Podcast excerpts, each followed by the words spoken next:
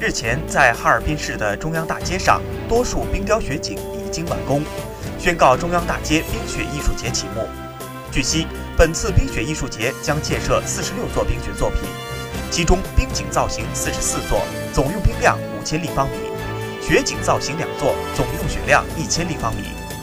其中，位于友谊路路口的改革开放四十周年冰雕景观，彰显祖国凝聚起全党全国人民的磅礴力量。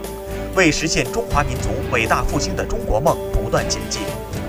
招财进宝、金珠铺满、中国梦等冰雕雪景，将让各地游客在中央大街感受哈尔滨的时尚与传统、艺术与历史、国际元素与民族元素的激情碰撞，尽览冰雪奇美。